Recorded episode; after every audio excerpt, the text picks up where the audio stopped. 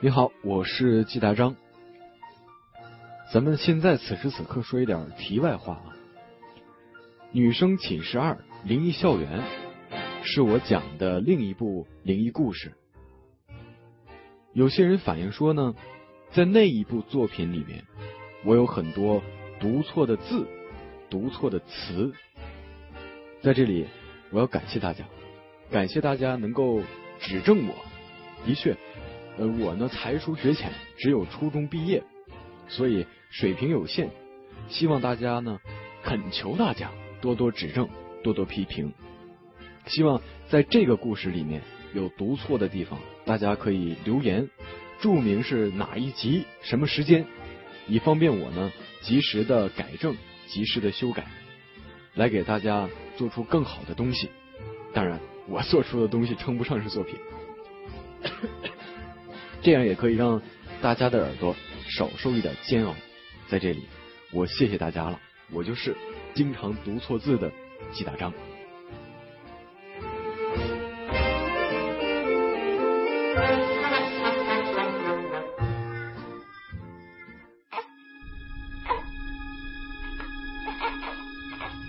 只因剧情回顾。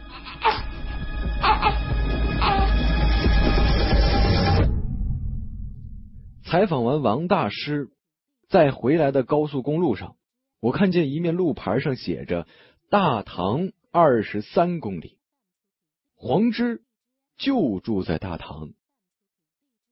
欢迎你收听《只应》第三集。我心里一动，师傅，我对司机师傅说：“哎，怎么了？”嘴比脑子快，说的就是这种情况。我话已经说出口了，但实际上心里还没有下定决心。师傅，呃，咱先能靠边停一下吗？司机不明所以，但还是这么做了。我又看了看指示牌，没错，离大唐这儿不远。能送我去大唐村吗？我不再犹豫，开口对司机师傅说。大唐，哎呀，我这边等会儿报社里还要用车呢，怕是来不及了吧？啊，没关系，你把我送到那里，不用等我了，我自己坐长途车回去。哦，那好。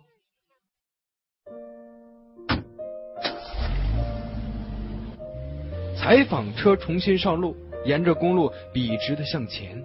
黄之就住在大唐。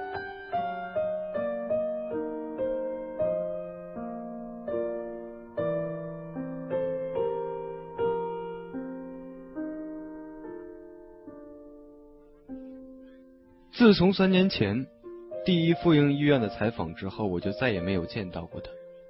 彼此之间的书信联系也是单方面的。我在收到第一封信的时候回过，后来发现他患了精神病，就再也没给他回信过。前天收到黄之第二封信，关于女儿失踪的求援信，我心里总是有些不安。手边没有他的电话，而为此去一次外地验证，又似乎不到那个程度。万一真是精神病的胡扯呢？今天恰好到这儿采访，拐过去看一下很方便。即便看见他女儿好端端的在屋里玩，也算是让我敏感的心不再不安。我看着车窗外飞速后移的景物，心里却在想。时间过得可真快呀！距离那个最终因为太诡异，结果没有写成新闻稿上报的采访，已经过去了一千多个日日夜夜。在这段日子里，我固然有许多精彩的经历，但回想起那个医生把像纸一样的婴儿拎在手里，举到我面前，还是不由得站立。随着离大堂越来越近，回忆的碎片。不停的从大脑的深层涌现出来，粘在一起，把我带回了那个下午。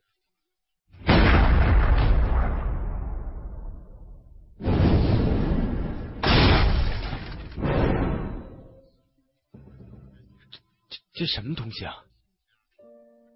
我定了定神，深呼了一口气，故作轻松的说：“对面的婴儿皮散发出一股腥味儿，随着深呼吸进入到我的体内，让我胸中一阵翻腾，差点没恶心的吐出来。”这个，张医生扫了一眼手上的婴儿皮，脸上也显出厌恶之色。他摇摇头说：“哼，我也不知道。好了，你现在看过了，相信你不会有详细研究的兴趣吧？”我苦笑，有谁会高兴老是看着这张诡异恶心的死孩子皮呢？如果你还要采访的话呢，就不要在这里了，咱换个地方。但我没有太多时间。”张医生说道。好，嗯，方便的话，我们还是在外面走道上聊吧。走道上的两边有长椅，我们找了一个地方坐下。不知道是否是心理原因，离开产房，我甚至觉得空气都新鲜了许多。原本胸口像压了一块大石头，现在却好多了。张医生，这样的畸形儿是不是很罕见呢？我问道。嗨 唉，岂止是罕见呢？我从来都没有见到过。张医生说：“嗯，作为一个外行，从普通人的角度，我实在没法想象，一个人怎么会生下生下这样一个婴儿呢？他在母体里怎么会发育成这个样子？老实说啊，虽然我当医生这么多年了，虽然我没有见过。”甚至恐怕整个医院都没有医生见到过像这样的畸形胎，但从前曾经有人生下过相似的死婴。哦，我有些感到意外。是的，是有这个病例，这叫做指婴，罕见到只记载于病例教科书上。指婴。这还真是一个恰当的称呼，但我心里却更迷茫了。我分明还记得，在产房的时候，我问面前这位医生这是什么东西，而他回答我说他不知道。可现在他又说曾经有过这样的病例，叫做指婴，这这不是前后矛盾吗？呃，指婴，是的。张医生的语气变得不可琢磨起来，好像他并不怎么自信。嗯，应该这么说吧。我从书上看到的指婴的确是这个样子，但说实在的啊，我又很难确认这就是指婴。他的话把我完全的搞糊涂了，这是什么意思？看见我惊讶的表情，张医生摇摇头，说出这样的话，他自己也很困惑。你是不是觉得我说的话自相矛盾了？这实在是因为，因为这个病例太太奇怪了。虽说医学上有千奇百怪的病例，特别是在现代社会，生活条件和习惯的变化让新的疾病不断产生，但是。这位医生说到这儿，又摇了摇头，仿佛他的思绪又被严重的干扰了，一时之间组织不起有效的语言来对我说明这件事情。刚才的恐惧感到现在已经被好奇心所压倒了。我盯着对面的医生，用眼神催促他赶快说下去。不久之前，因为那声惨叫。而引起的骚动已经平息下去了。或许应该说，所有听见那声惨叫的人都被叫声中的绝望和恐惧所压倒了。只要是生物，都会趋吉避凶。他们很快就会各自散去。他们肯定会尽量忘记这件事情，但也说不准。午夜梦回时，或许会被这声惨叫给吓醒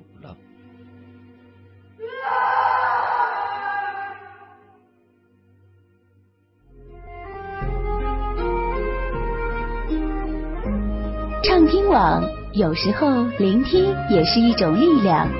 你的畅听别样精彩，三 w 点听八五点 com。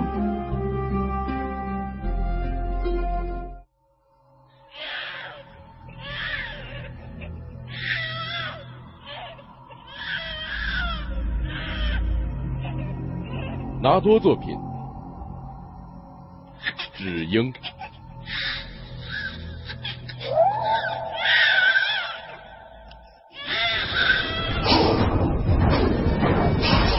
本故事由季达章播讲。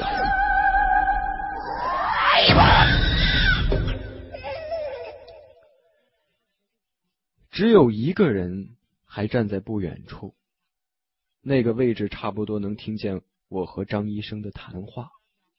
他就是之前守在产房门外的青年女护士。无疑，他现在的行为有点反常。不管怎么样，他此刻的岗位。肯定是不在这儿。黄芝生下了一个什么样的东西？这名护士是知道的，他心里的疑惑绝不会比我小，也一定被吓到过。看到只英一刹那的恐惧，强烈到足以让许多人留下心理阴影。我猜，他就是想听听张医生是怎么给我解释的。恐惧。常常源于无知，明白真相后，恐惧也就自然消失了。可是每件事情都能解释的清清楚楚吗？而此刻，张医生又叹息了一声。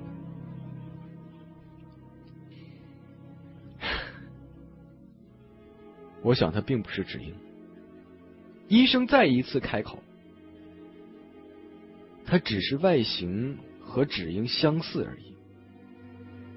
我先解释一下芷英是什么，你就会明白我为什么这么说。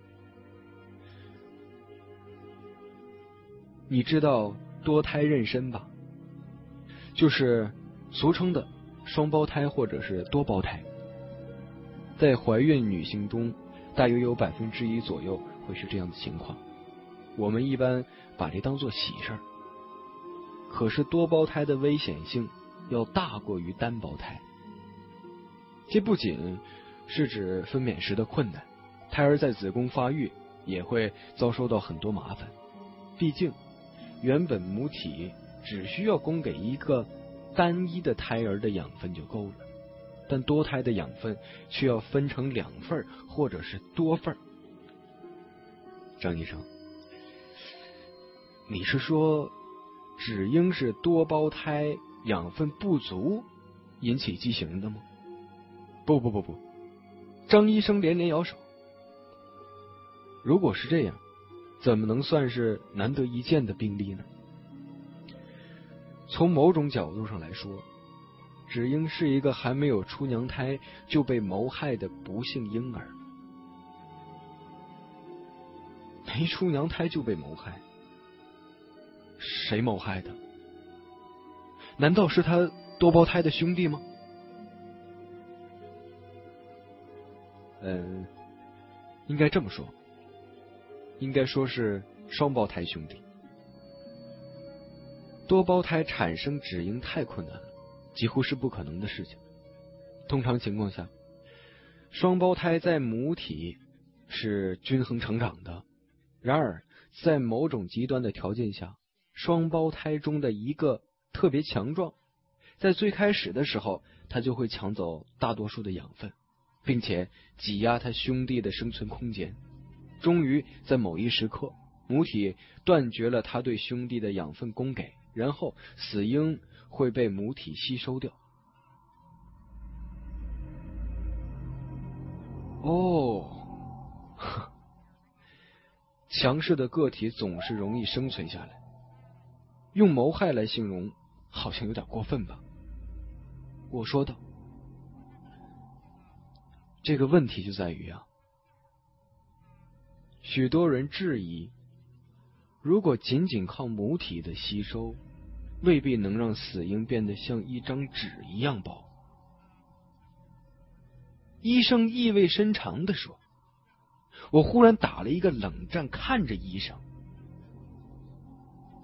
所以，有一种情况非常可能发生：当强壮的婴儿在压迫着瘦弱的婴儿时，瘦弱的婴儿会慢慢变形，之后他身体的一部分被母体吸收，另一部分则被强壮的婴儿吸收。”也许这种吸收是在弱婴完全失去生命之后发生的，但是谁又会知道呢？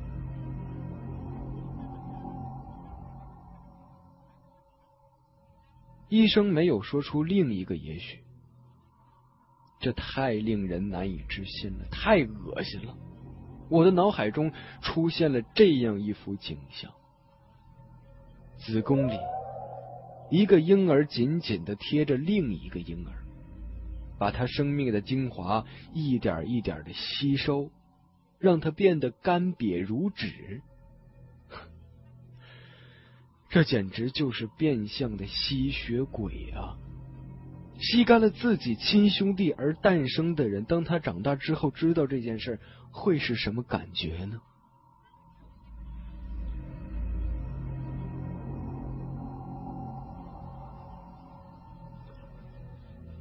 当我看到这个畸形儿的时候，我的第一反应就是纸婴啊。但随后又想，如果这是纸婴，那另一个在哪儿呢？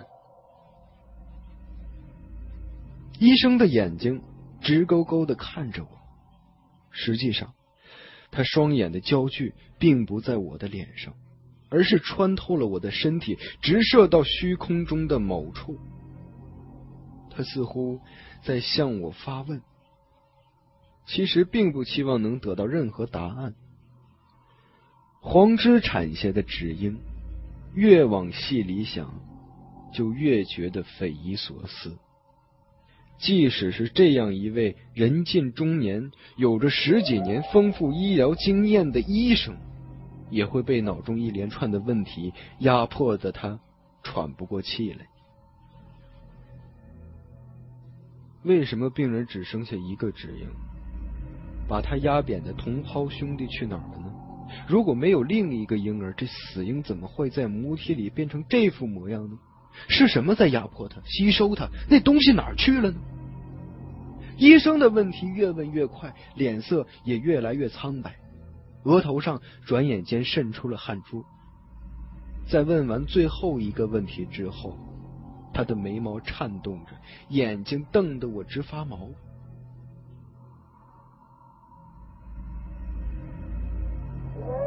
绝不可能没有这样一个东西。几秒钟之后，他蹦出了这么一句：“他是那么用力，恶狠狠的，像炮弹一样从嘴里发射出来。这样的东西不可能是天然成长的。”随着这句话一起从他嘴里射出来，还有唾沫星子打在我的鼻尖上。哦，对不起，我想的有些入神了。医生向我道歉。入神？我看他是被纸婴搞得入魔了。一阵急促的脚步声从远处传来，我转过头一看。是那个在旁边偷听的护士，他越走越快，脚底绊了一下，踉跄着，差点摔倒。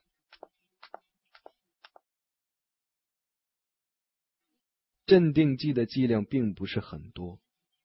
黄之不久之后就苏醒了，他并没有从床上坐起来，而是双眼呆呆的看着天花板。他的女儿坐在小椅子上看着母亲。妈妈，他轻轻的叫了一声，黄之毫无反应。女儿安静了下来，其实她一直很安静，内向的有点孤僻。病房里的其他床位的病人，有时候会看看这对母女，他们好意的过问几句，但黄芝并不回应。我在病房外看了好长时间，犹豫着要不要对黄芝进行采访。这种时候，对他进行采访是残忍的，而且他未必会配合呀。可如果不采访，只凭先前张医生说的那些，新闻稿写出来之后会很不完整，也许会被编辑枪毙，根本就见不了报。张医生那些没有答案的问题，走马灯一样的在我脑海里转着，纸一样薄的婴儿皮也入影随形，盘踞在我内心的阴影中，挥之不去。我舔了一下不知何时变干的嘴唇，右手慢慢的伸进衬衣口袋。黄之依然大睁着眼睛，盯着斑驳的天花板。他脸上的汗水早已经收干了，整个人的生机也仿佛随着汗珠一起消失在空气里。原本纤细姣好的面容，因为精气神的枯萎而败坏下来。恍惚间。竟让人有木乃伊的错觉。一阵轻微的气流扰动，让他眨了眨眼睛。他的瞳孔依然呆滞，并没有因为眨眼而有任何变化，但是却映出了另一个人的影像。你好，我是《晨星报》的记者纳多。我弯腰对他说。这是我的名片。我把名片从口袋中取出来，送到他的面前。他又眨了一下眼，慢慢的把瞳孔转向我。